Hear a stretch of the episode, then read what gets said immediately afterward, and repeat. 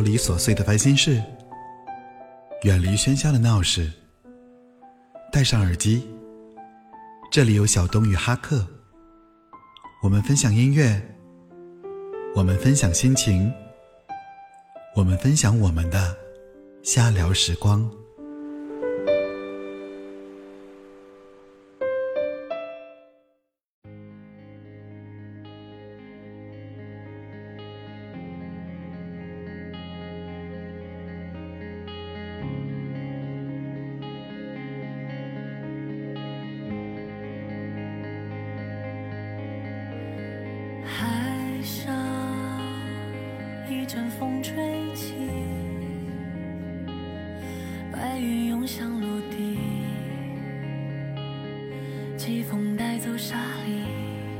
好，我是小东，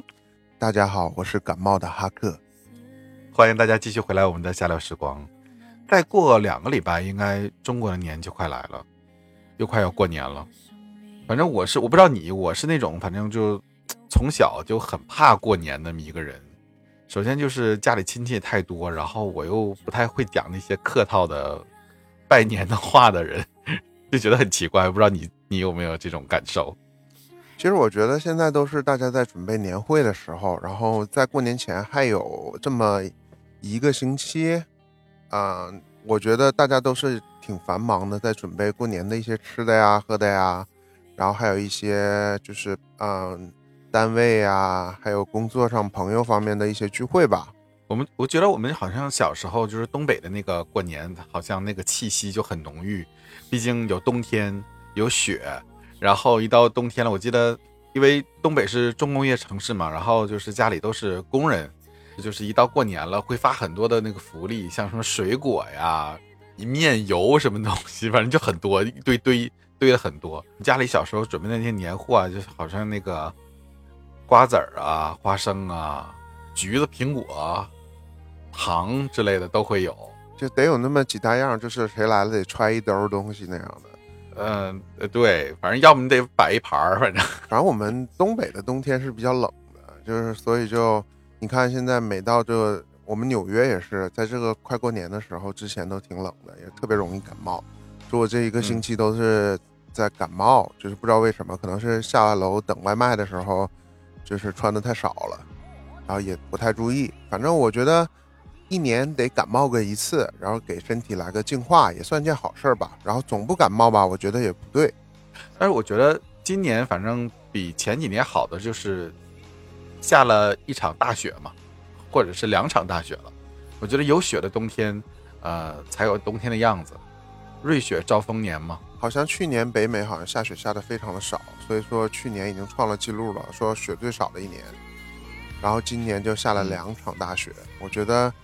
看到很多南方的小伙伴们一下雪了就在朋友圈秀，我觉得北方人我觉得表示无语。对我也是。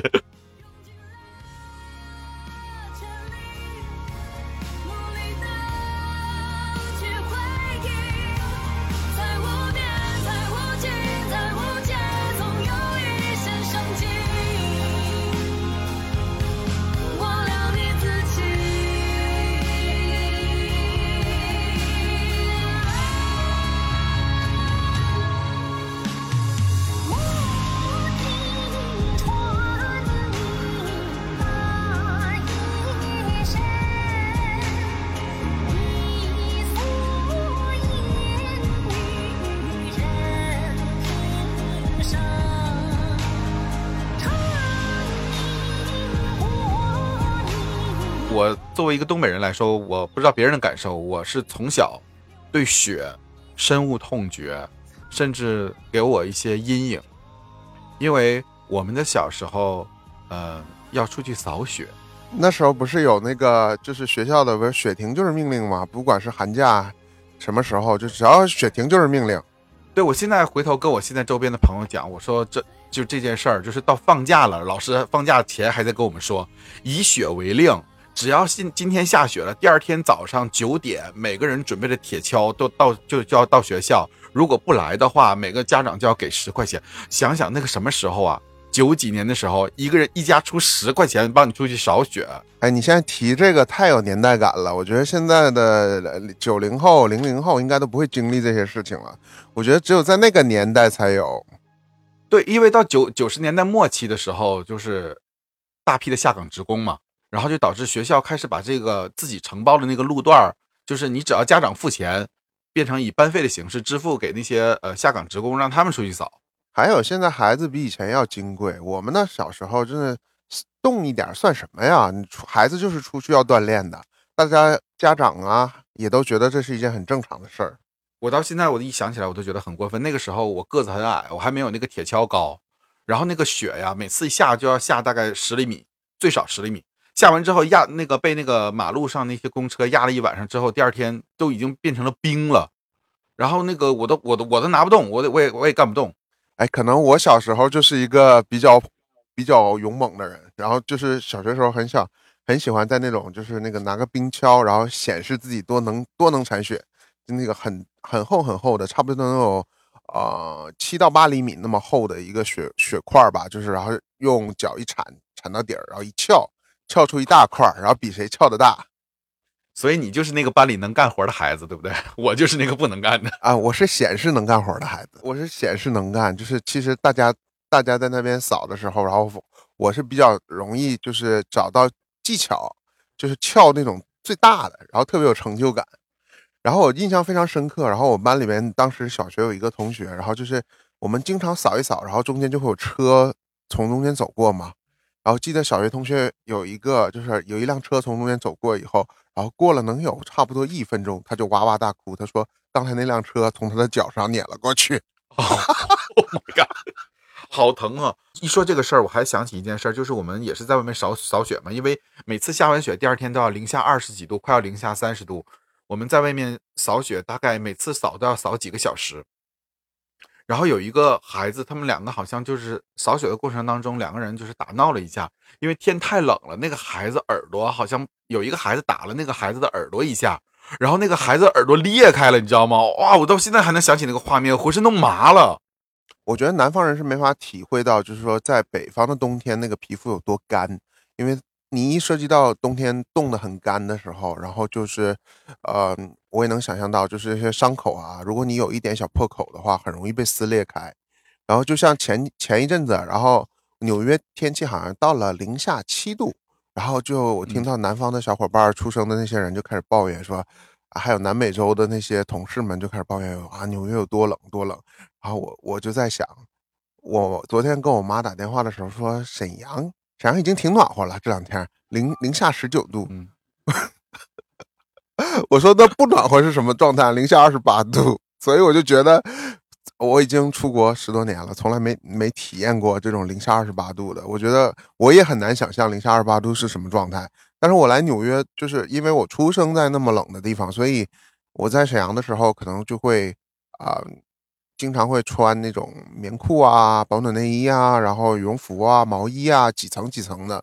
然后就是帽子、手套都不会差的嘛。所以在纽约的时候，我觉得一点都不冷，就是从来没有穿过第二件裤子。我的指标就是这一点，如果没有穿过第二件裤子，我我就不觉得冷。冬天一般我也就是一个毛衣，然后外面一个就是夹克啊那种，我也没觉得纽约有多冷。嗯，主要是纽约这个位置，其实它也没有特别冷，因为它所处的位置，我觉得它的那个温度更有点接近于中国的天津或者大连那样的温度。嗯，对，我觉得下雪量，我觉得也没有就沈阳这些地方大吧，就是没有那么那么剧烈，所以我觉得下点雪也挺好的。像沈阳那种雪就是非常大，我觉得小时候的话有一些，嗯，老师就是就特别违反规定，就是一下雪了以后就说今天不上课了，走走走，打雪仗去，带我们去打雪仗，然后去一个附近的一个学校的那个体育场。然后在那边把雪就是堆成很大很大很大，很难想象，就是堆那种就是很大的雪球，然后所有人在上面滚，然后大家就往雪地里面躺，也是一件就是特别开心的事儿。然后我觉得有的时候沈阳雪下大了，看到朋友圈以前同学他们就是发挥了各种的想象力，然后就是那种用用那个就是人工完成那些什么机器猫啊、变形金刚啊，我觉得也是挺神奇的。小孩子的想象力还是够丰富，可能现在成人世界里，就是下雪了，还不如就在家里窝着，就不要出门。反正大家都注意身体吧，反正快过年了，然后就是把身体都养好，然后努力精神充沛的等着这个新年。我们的农历新年就是下一个年就是龙年，然后也是个、希望是个很好的年。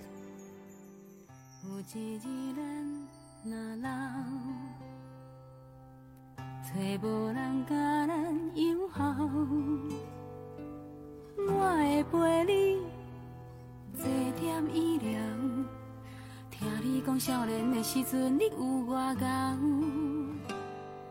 食好食歹无计较，怨天怨地嘛袂晓。你的手，我会甲你牵条条，因为我是你的骄傲。阮将青春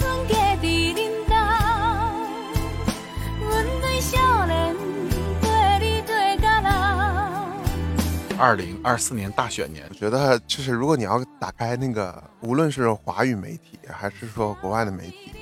我觉得你要是单看这些文字的内容的话，我感觉美国就要分裂了，美国就要就是某一些州就要独立了。呃，前几天那个在川普在那个 New Hampshire 就直接就是大又是大比分领先，而且那个地方的选民本身就是大多数都是自由选民，然后支持他的仍然非常非常的多。我觉得他党内初选不涉及到自由选民吧，都是共和党方面的。因为在 New Hampshire 本身就是共和党那边共和党并不多，而且据说跟那个支持川普的那个教会的选民也很少，所以就是很多都属于自由选民。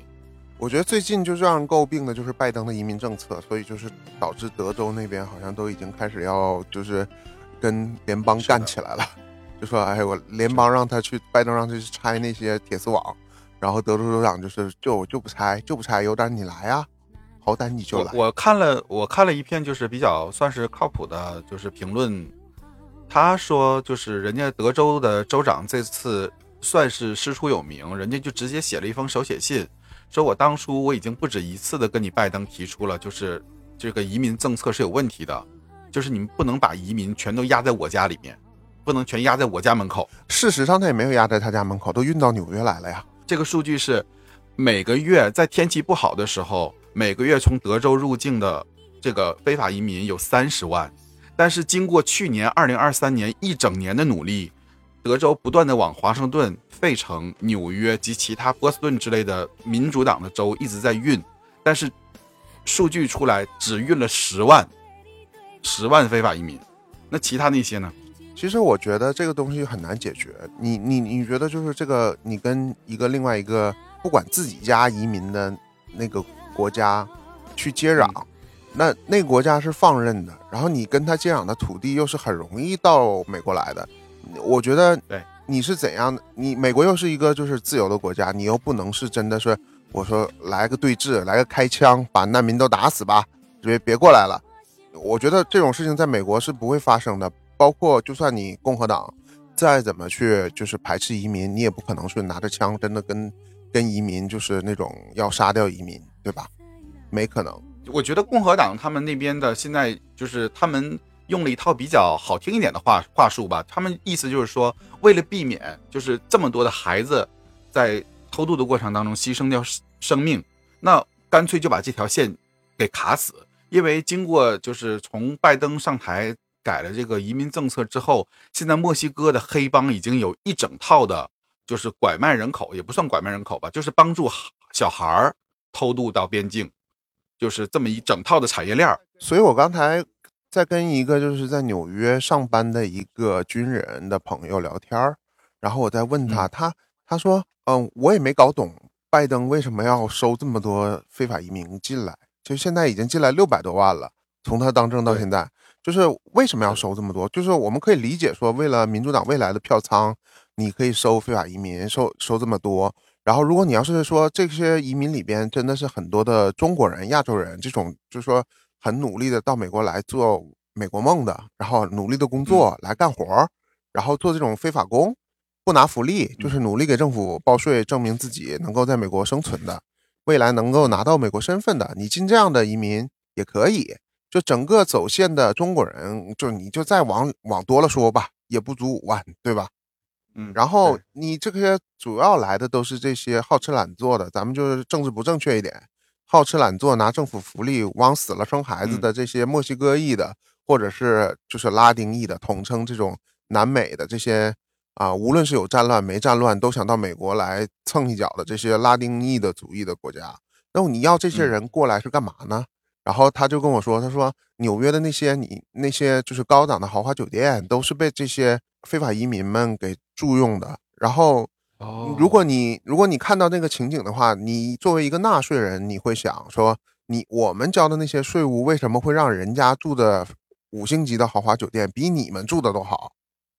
就这个是不能让人理解的。然后他就给我一个想法，就说，他说你看哈，我们呢是有州政府给我们的就福利待遇、工资这些东西，但是安置这些非法移民可都是妥妥的从纽约州的那个纳税人的兜里边掏出来的钱，所以我觉得这个东西我觉得挺矛盾的。其实我在这一点上来说，我也不太支持就是拜登这个政策，我也没有搞懂。事实上，如果按照理论来说的话，如果他为了未来的票仓，比如说这些人进来生孩子，咱都能理解。以后他可能说生孩子生在美国了，或者是说年轻的一辈在美国读完书了，给美国做劳动力，我觉得这个都可以理解。但是为什么来这么多？就是让这些人就是这样轻松的入境，然后暂时在十年跟二十年之内，这些人，我想很多人都是在靠政府福利和政府的一些帮助去生活的。就我也没有搞懂，而且现在大城市已经被这些非法移民搞的，就是你看那个，就那些平时我们所谓的，就是说以前打黑工的地方，就是那个早上站摊儿的，就是在华人区或者是在啊、嗯一些建筑工地的附近，然后有一些就是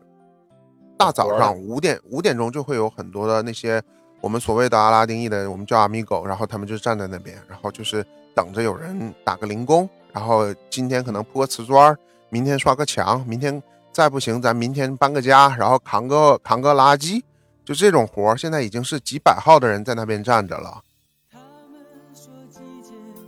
越来越无常，就连雨水也跟着受伤。整个世界像风中尘埃，谁也不敢大声对人说。你爱我吗？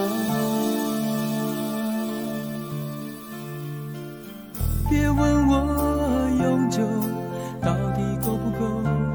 假如地球脱离了宇宙，永恒的大地开始融化，就让我们紧紧拥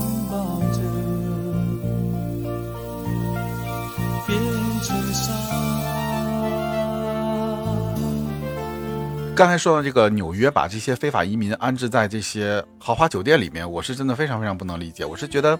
现在民主党的这个政策就是有点矫枉过正了，就是因为好像为了反川普当时的那个移民政策，但实际上，最高法院的话，呃，也跳票了呀。川普你任命的大法官里边，两个右派的也也都跳票了，所以也支持拜登的政策，说你德州不可以建这些铁丝网，要拆掉的。但是说，是的，为什么我们要思思考一下，是不？就是为什么大法院也会跳票呢？就说是不是因为就是就渡河的有有死了小孩儿跟跟就是人，没有人能承担起这个舆论的压力呢，对吧？就是看太多的这个政治方面的电视剧了，我觉得是某些人的利益没有达成，或者某些党派的利益没有达成，才导致跳票的。其实你说站在这么高层的角度，其实他们并不一定会考虑到那些非法移民的孩子的生命，其实都是冠冕堂皇的话吧，我觉得。但是我觉得最后你最近你看川普的这些言论也是特别的特别的极端，就是我今天看到他竟然就是影射，就是现在的政府就是一个深层政府在管理，然后就是讲一些阴谋论的东西，为了大选的时候，所有的东西都在往一个就是阴谋论方向去带，而且他那个在竞选集会里面竟然就是公开的讲说九幺幺是假的。就是有好戏看了。哦，对，我就觉得就是川普就这个人只要在政坛，我觉得就是抓马不断。我觉得今年这个就大选，我觉得所有的选民来说，就真的很难去选这个票，就是你投不下去啊，这两个人。但凡两个党就是能能找另外一个人，我觉得都给选民一个另外的机会。就是现在目前来看，大概率，我觉得我昨天看了一个，就是有人的就是预测 YouTuber，他就说，你看剧本如果是这样写的话，像川普现在身上这么多官司，然后三月份还有个官司，然后呃那个大法院的时候就是要宣判他到底是不是一月六号那一次，就是是不是真的是啊阴谋。推翻政府，就这种，是不是他参与了这个？然后就是所有的人就是写了一个非常显赫的剧本，就说你看，如果是最后的结果，也很有可能是大法院宣布川普违宪，然后就不能参加选举，然后共和党把黑利给推上去。黑利现在不是一直都是，就算我输了，我也我也不去嘛，不下去嘛，我还是继续选嘛。然后黑利再上去，然后把把。就是选票全部都拉上，然后所有的选民一边倒的，最后选一个第一个女总统出来，这是大家的另一番猜测。然后还有一个猜测就是很阴谋论，就是说现在的路线就是说川普就是未来的可能会被暗杀，然后就导致了就是选共和党不得不推出另外一个人，然后和拜登去抗衡。然后拜登一看川普不去参加了，也没有机会参加了，然后就拜登就。自己找个借口也不参加了，也找另外一个年轻的民主党人来来竞选，所以这个大选就是现在非常的混乱，就是每一家都在猜测到底是怎么样。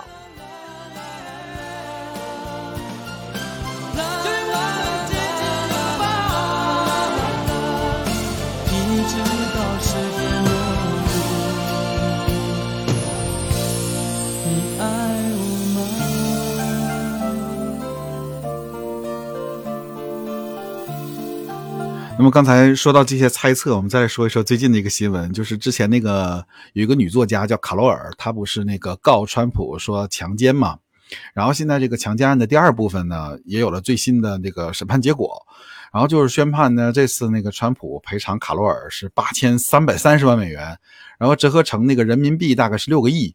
用来赔偿卡罗尔就是这么多年以来难以忍受的这个精神折磨。那么这个八千三百三十万里面还有一部分罚金是用来惩罚川普，就是在第一阶段就一审判赔这五百万时候不服判决的这个罚款。其实这个事情，我觉得其实要硬说起来的话是非常有意思的。这个卡罗尔他自他之前呢自己在一个专栏里还不是报案的那种。他就是自己在自己的那个专栏文章里面说说上个世纪九十年代的某一天，在一个豪华的这个商场，一个高级品牌的内衣店里面被那个川普强奸，没有具体的日期，从头到尾都没有一个具体的日期，也没有目击证人。那么这个事儿呢，我觉得就是很有意思的点，就是是纽约州长正好是在某一个特殊的时期，然后他允许了这个强奸案，说没有可以没有这个。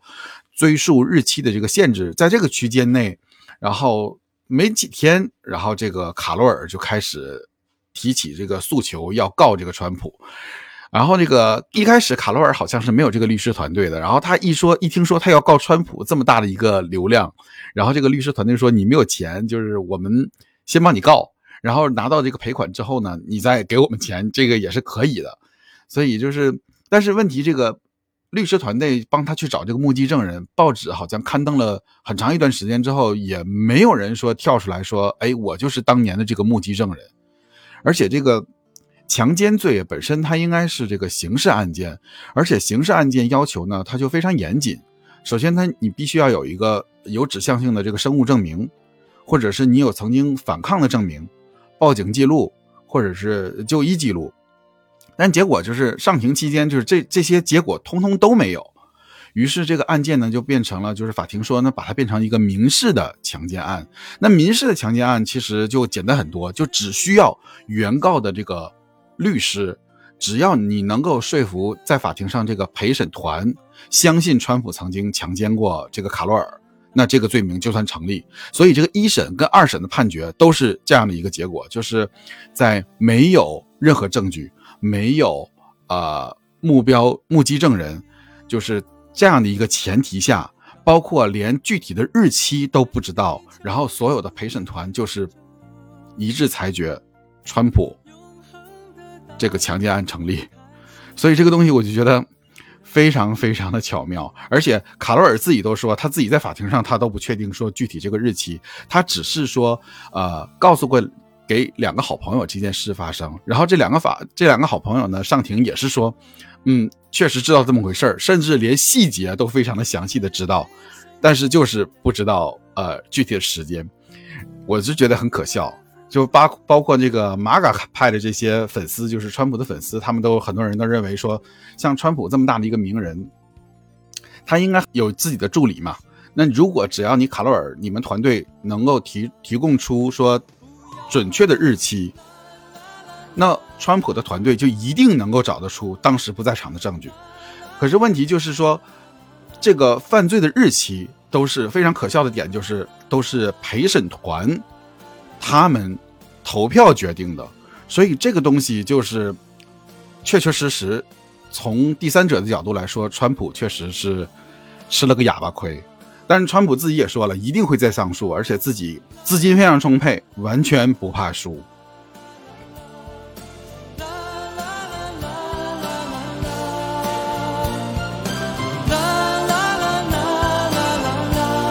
然后，哎，我看这件事儿，就是这个油管上有个博主说的很逗，他说卡罗尔一个小作家自己写了本回忆录，就因为说要呃告川普强奸，然后就瞬间一炮而红，让这本书成了畅销的一个作品。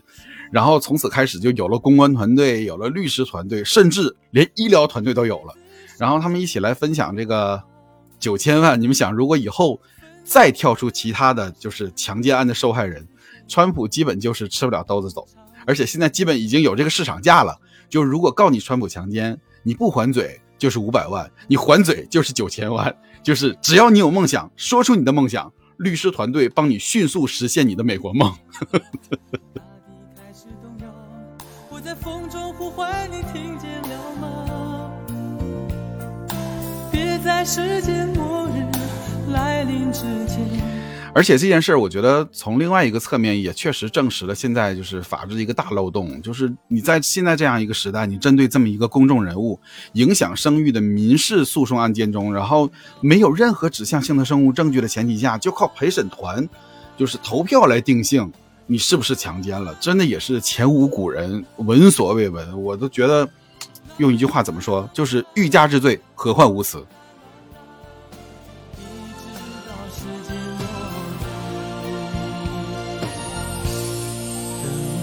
一直到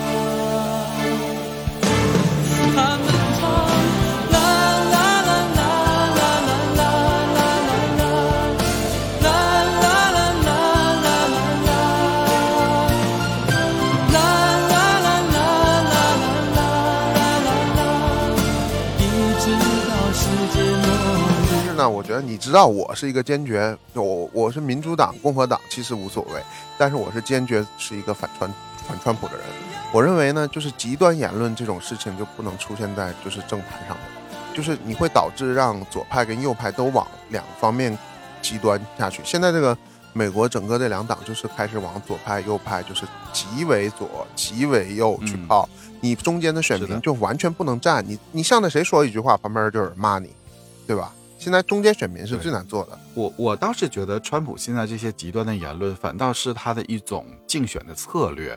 更多的是想趁着现在这个势，趁着现在这个风口，他想把握住这些所有的舆论焦点，然后来攻击。毕竟现在就是民主党已经做得非常不得民心了，弄得已经怨声载道，然后他就借着这个风，然后好让自己起势。但是你，我觉得哈，就是这移民问题，说白了，我们在美国这么多年，我们是一路看下来的，就是移民这个问题是死结，就是你没有办法去通过一个政策能够把移民问题解决，因为你解决不了现实的问题，就是美国跟其他国家接壤。对，这也是德州人民，就是德州州长那个写的那封公开信里面也是提到的，就是说，你如果就是你们民主党都是在北方制定的这些政策，然后说打开边境，让这些非法移民进来，那为什么你们不说让把加加拿大那边边境打开，让那些非法移民从加拿大进来呢？但是这个是不可能的，所以导致从南方进来的这些非法移民呢，就会滞留在德州啊、新墨西哥啊，还有加州这样的一些地方，包括佛罗里达。这样就导致就是他们这些居民就非常有点不堪其扰吧，就是说，你毕竟大多数的非法移民都会暂时的寄居在那儿，而且是源源不断的非法移民。我觉得所有的移民吧，我觉得来美国吧，都不管抱有什么样的想法，就美国这个就是说自由的灯塔，很多人来了呢，就是追求自己个人的生活。你放眼自己的这种个人利益来说的话，每一个到美国来的都是为了什么呢？就是为了家里面的这孩子的教育，或者是来到一这片土地比原来的国家要好，或者是赚钱更容易，工作机会更多。但是说对于美国合法的人来说，我纳税人要用这大笔钱，然后去给这些移民去支撑。现在就是说，整个的啊、纳税人是很非常反对的，因为如果就像我那个朋友讲的说，如果你看到说他们住的五星级宾馆比你住的条件还要好，那你是什么想法呢？所以我觉得这东西都是要反思一下。所以我觉得今年大选呢，真的是一个很纠结的一件事情，我们就好戏走着瞧吧。是的，我觉得今年的新闻应该也不会停了，就是基本上，啊、每一周应该都会有一些新的新闻出来。因为紧接着到了二月份，大法院一掺和，然后我觉得结结局还是未定的。现在还很多事情都是未定的。而且最近这几天，德州确实闹得也沸沸扬扬。毕竟全美二十五个州州的那个州长都宣布支持德州州长这个决定。嗯，今天我还有在思考这个事儿。我觉得墨西哥现在它也是，它不止黑帮这边已经成了一个产业链儿了，至少就是这些非法移民，包括其他国家来的，什么洪都拉斯啊，都要经过墨西哥嘛。那导致墨西哥这边也带动了一部分经济，所以墨西哥肯定是不会管这这这摊事儿的。他们就是默认了这个产业链嘛，就是像很多对，因为这个会带动他自己的地方经济嘛。嗯，还有新闻说说华人的很多的非法移民走线的，他们走到了一些什么厄瓜多尔或者是一些嗯哥伦比亚一些地方，嗯然后他们忽然发现，就哎，当地银行就是以你的那种就是携带的那些人民币，或者兑换成当地的货币来说，放到银行里面可以吃香喝辣，我啥活都不用干，我就放到当地的银行里面，我就可以吃利息就好了，因为他们经济非常的差，然后他们就干脆不走了，不去不去美国了，我就在当地就好了。比中国过的日子舒服多了。我每个月就是放一个定期的存款，然后就吃吃利息就好了。还有这样的现在，嗯真的是现在是世道不一样了。咱们回头看，说二十年前、三十年前、四十年前这些老移民，其实也都是当时是想通过南美洲然后走进来，但是后来都发现，现我觉得现在留在南美洲的很多做生意的那些老移民，其实当时都是发现在这个地方能活、能自力更生，所以大家都留在了当地。但是现在你看，现在新走线进来这些人，每个人都在用抖音在直播，而且现在走线的方式跟以前也不一样了，以前要跋山涉水，现在都是坐飞机到各个地方，像旅游一样，是的，然后再最后翻墙进来。雾渐渐散了，可以开始登记了。这一小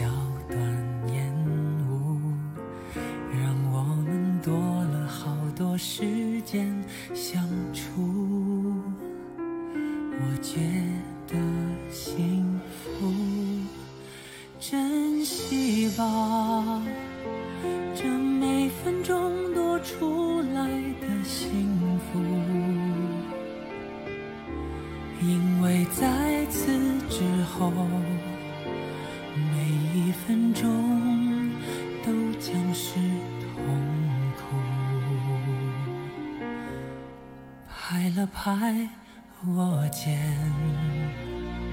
最近在看那个马加拉的一个新的秀场，然后蛮好看的。然后就是那个大家如果知道他现在的设计师就是迪奥原来的那个设计师叫海盗爷，然后不知道的朋友可以去搜一下。我觉得海盗爷就是一个设计天才，当年给迪奥创造了很多很多知名的一些秀标志性的一个就是商品。你知道现在你看到很多人拿迪奥的那个男男版的那个包，你看到那个就那种像像一个琴一样的那个造型的那种包，你知道吗？嗯，就那个就是海盗爷那个标志，当时当时他就设计很多那种就很标志性的产品，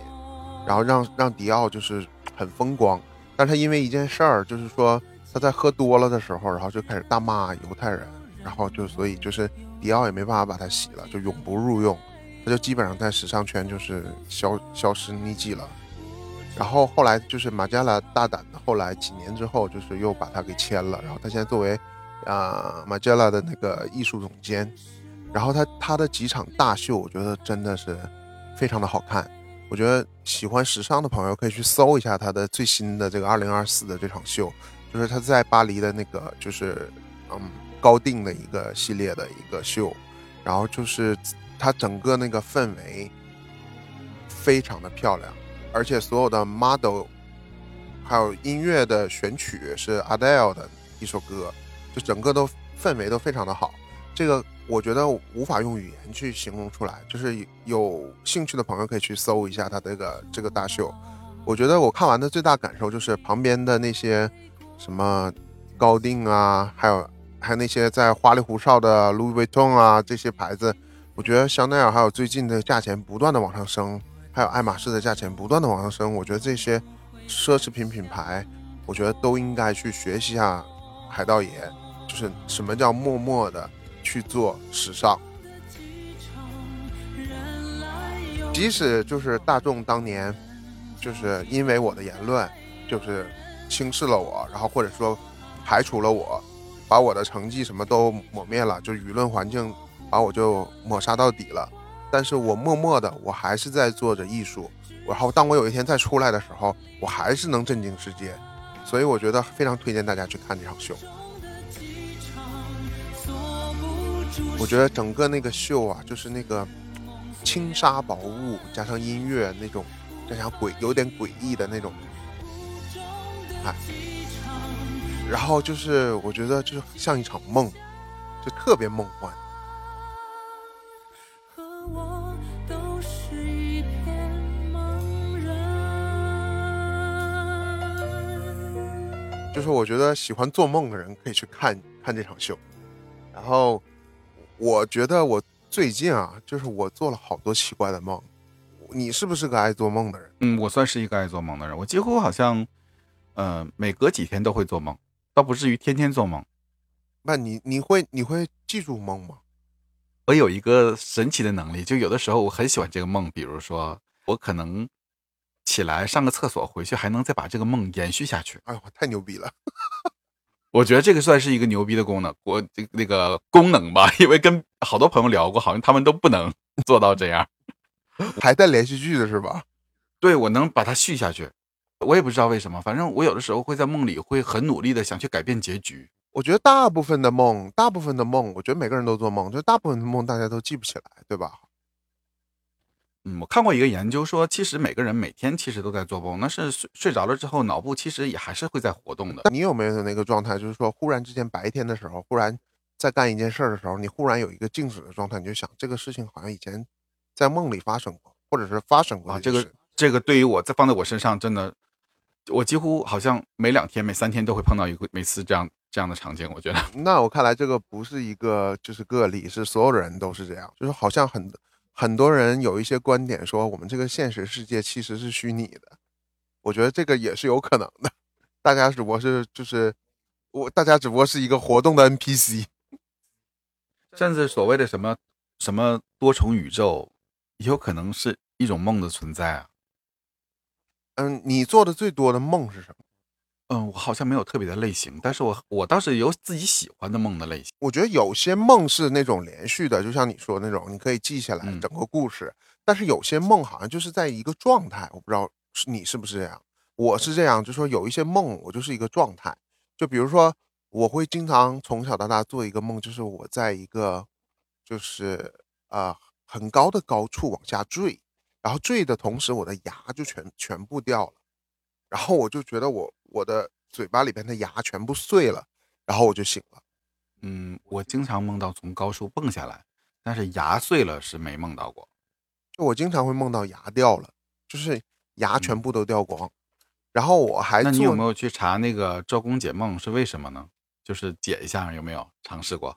哦，没有查过。然后我还做什么一些比较多的梦啊？就是我不停的往前奔跑，然后后边有一个急迫感，有一个人在后面紧追，然后快追到我的时候我就醒了。这个也是我常做的一个梦。嗯，就我说这两个梦，就是都是我的状态，就这种这种状态是一个在这边进行下去的这个状态，我记得就是这个状态。然后还有一个梦，就是说我不停的在大跳，就是不停的那种，就是那种你知道小的时候就是那种像一个像一个小孩子那种一颠一颠的那种大跳嘛，然后大跳跳一跳跳一跳我就飞起来了。这也是我就是经常做的一个状态的梦，嗯，好像已经有某些导演把它放到电影里面了，《是盗梦？空间》是不是？那你有什么印象深刻的讲一讲？当然有了。嗯，我有两个类型的梦，以前经常做，最近这几年没有了。第一个类型呢，就是我经常梦到自己在人非常多的马路或者闹市，然后发现自己没有穿衣服，有的时候是裸体，有的时候是只剩内裤，然后我就到处躲，到处藏。我以前经常梦到这样的梦，然后后来有一段时间，我就去查了一下周公解梦。然后上面有说，就如果经常梦到自己赤身裸体在外人面前或者在公共场场所，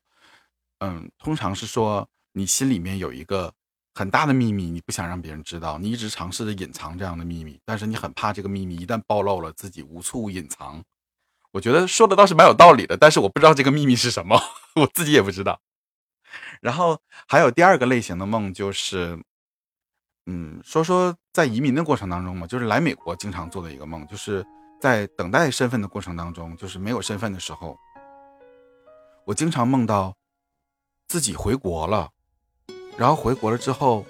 要么到处买机票买不到，要么就忽然一下惊醒了，发现哎，我自己身份还没有拿到，那我签证不是就没了，我就再也回不来了吗？我不是回不到回不到美国了吗？然后就会很焦虑，在焦虑中醒来。我孤独，任寒暑来去多变数，是你从来不想归宿，偏偏我为往事翻图。爱情中了太多苦，旧守候良辰就仓促，这一生注定我别无去处，守着你，不要。我觉得你讲的第一个就是我所说的那种状态类的梦，就跟我那种状态是一样的，就是它只停留在那个状态，也没有什么内容。哦原来你说的是这个意思，因为我刚才一直没有打断你，我不知道你是哪种梦，所以我我不方便参参言。但是你现在这么一说，它是一个状态，一个场景，然后没有什么故事。你第二个梦，我觉得就是好像现实影射你的心理，所以你你可能就是日思夜想，可能就是心里边会影射出你担心的东西。我觉得这个东西都是一些你心里潜在去啊、担心的东西，我觉得这个是可以解释的，没有超出就是说我觉得不可思议的状态。当然，你有什么就是说有没有经历说有什么不可思议的梦吗？就是你觉得有啊，我经常梦到鬼啊，哇我我很喜欢做讲那种灵异的梦。今天是个然后故事吗？嗯，算是吧，就是反正自己经常在梦里是那种能上蹿下跳、能够飞檐走壁的大侠类的，然后要么就是我追鬼，要么就是鬼追我。有一个点就是算是一个铁定律吧，明明在梦里就是可以飞檐走壁、上蹿下跳，然后能力非常强，但是等等到你用这个能力的时候，发现你怎么飞也飞不起来，怎么跑也跑不动，越跑越累，越飞越飞不高，然后就到最后要么是被鬼抓住，要么就是看着想追的鬼跑掉了。所以这也是一个状态的梦，就没有说具体的内容，只不过是说你就是在一个状态，说你你你很有很有能力，然后就是各种被被鬼追啊，也没有一个具体的故事线，就是说你像你说的说，我可以继续睡下去，所以这个故事可以进行下去。我明白你说的这种意思，但是因为我没有一个把梦记录下来这么一个习惯，你要说现在突然想，就是说我之前做了一个什么样的梦啊，那个故事是怎么样的，我可能当天能记得起起来，但现在我不相信有人。所以我跟你说，，所有很多人都说，就是梦是记不住的，就是说你大概能记住的那些东西，如果你写下来的话，真的就会成真。所以我觉得也是一件很可怕的事儿，因为我我那个时候就是会做很多，之前我就会做很多那种一直在写音乐，我睡觉的时候就是在哼歌，哼一些旋律，然后我就是一直心里在想，我要醒，我要醒，醒下来我一定要把这个很好的旋律记下来，这是我写的一首歌。可是我就是永远在那个迫切的时时候醒来了，但是我就完全不记得自己写的什么了。但是在梦里面，我是完全写了一首非常好听的歌。像林俊杰新专辑有一首歌，他就是说在梦里梦到了，然后起来写。对，非常非常神奇。所以你你做的最可怕的梦就是鬼追你嘛？嗯，算是吧。梦到这种灵异的梦，是因为我我自己本身就很喜欢看灵异的电影、电视剧，嗯，所以灵异对于我来说算是一种刺激。我觉得最恐怖、最焦虑的还是那种站在十字路口人人群当中，然后没有衣服，那那个我到现在想起来还是焦虑的。所以你认为状态梦跟焦虑的梦这个东西是你印象最深刻的，是吗？对，而且那种焦虑是你早上睁开眼睛之后，那焦虑会伴随着你一整天的那种焦虑。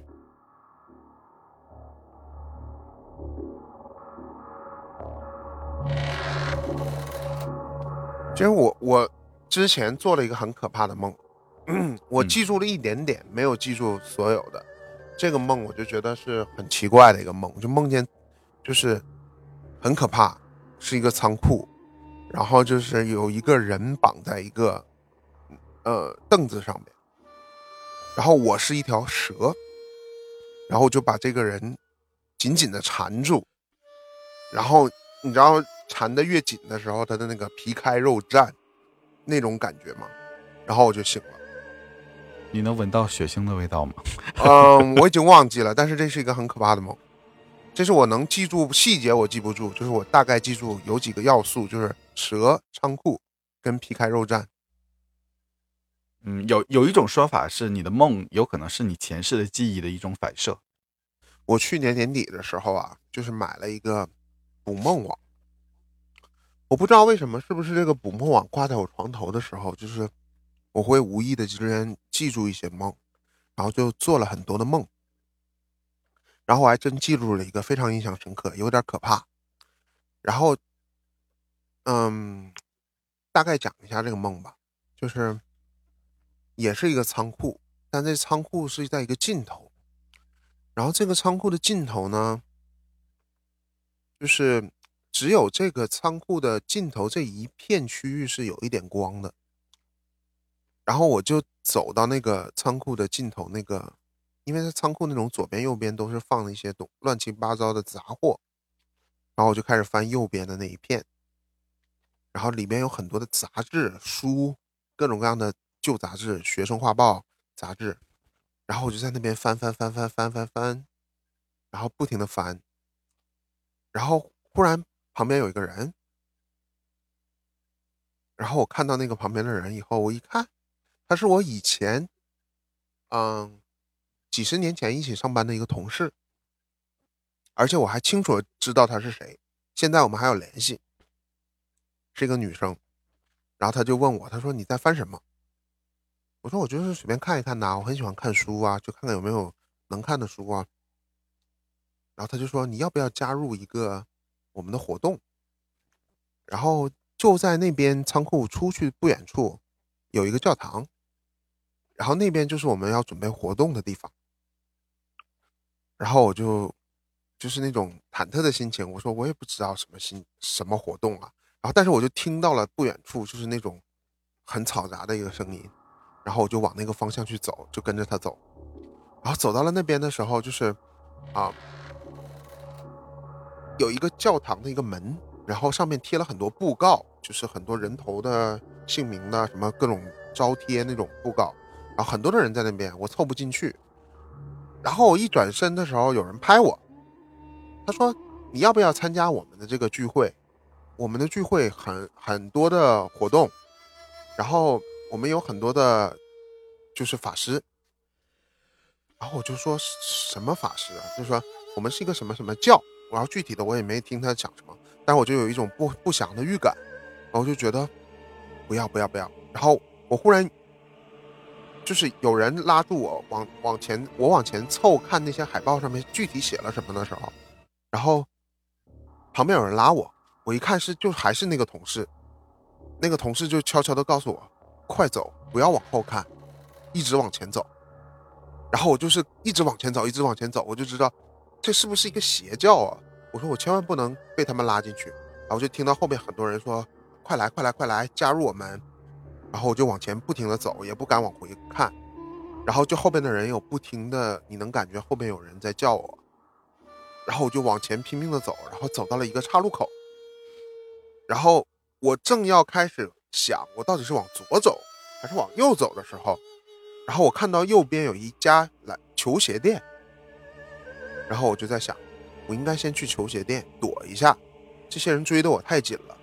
我先想一下，我再往哪里走。就在这时候，闹钟响了。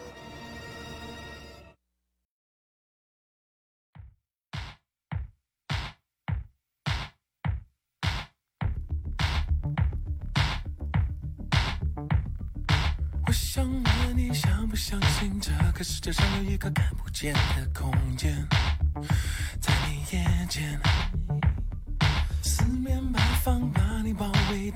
不会让你摸得清楚他的立场，不停改变，就连左右两边，左右你视线，也会在面前。突然在后面，他们徘徊，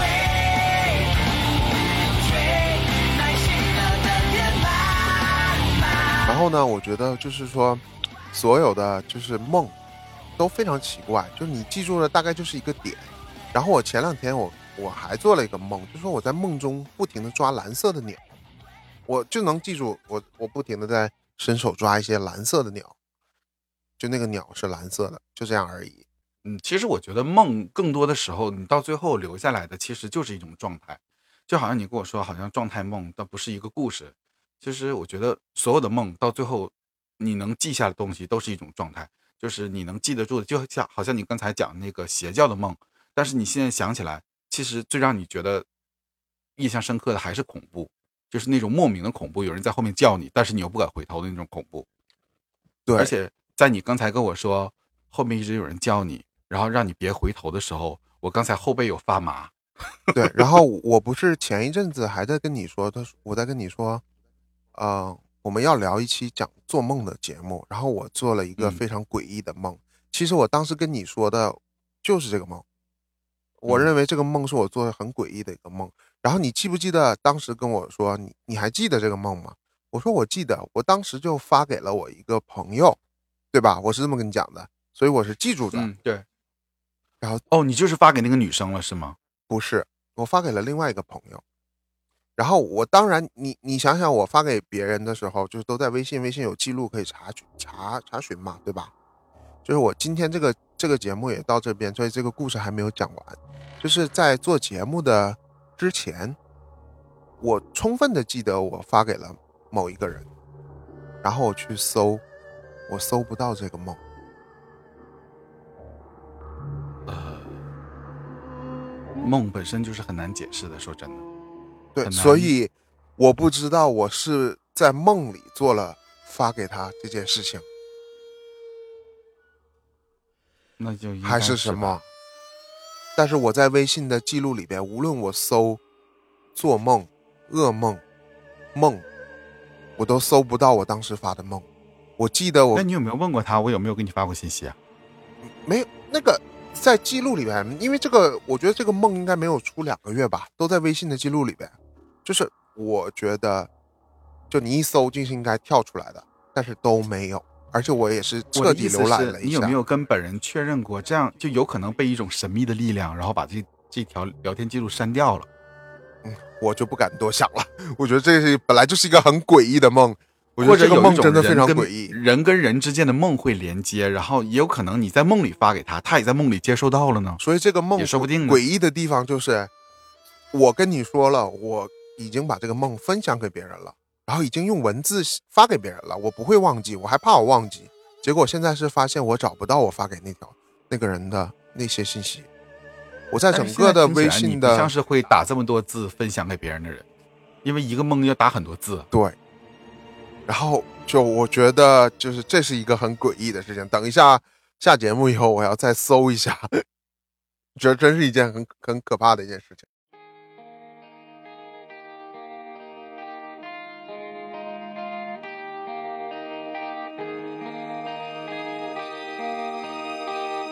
我觉得今天这期才算是我们真正的瞎聊时光，是不是？因为哈克最近身身体为恙，所以没有最近，我们只有三天而已。OK，最近三天身体为恙。我的恢复能力还是比较强的。我觉得就是这个经过了一周末的这种各种什么板蓝根，然后感冒冲剂，然后这些感冒糖浆，这些大伙们终于把这个感感冒给顶回顶回去了。我觉得已经在好转的状态了。这个就是我上次跟你说的，你记不记得你去年生病的时候，我就跟你说了，我说现在年纪大了，就是生病就赶快吃药，不要硬挺，因为就是生病，毕竟自己难受，别人没有办法办法代替你嘛。这话这话我只同意一半儿，就是我同意吃药，别人没办法代替我，把那个年纪大了去掉。嗯，这这跟确实跟年纪无关，谁生病谁都不舒服，所以就是别让自己难受，就是生病就是吃药，让自己快点好起来，我觉得这是最好的办法。好的，也祝愿祝愿大家保注意保暖，然后我们下周再见。对，也希望大家一定要保护好自己。那我们下期再见，希望你也好好休息，拜了个拜。拜。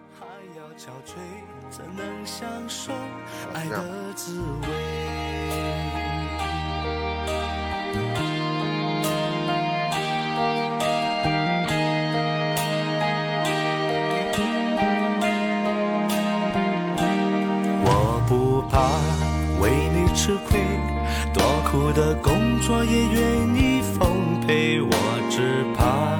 熬夜太累，错过了我们明天的约会。我不怕满脸汗水，盖一个属于我们的堡垒。我只怕感冒的我尝不到你为我做的菜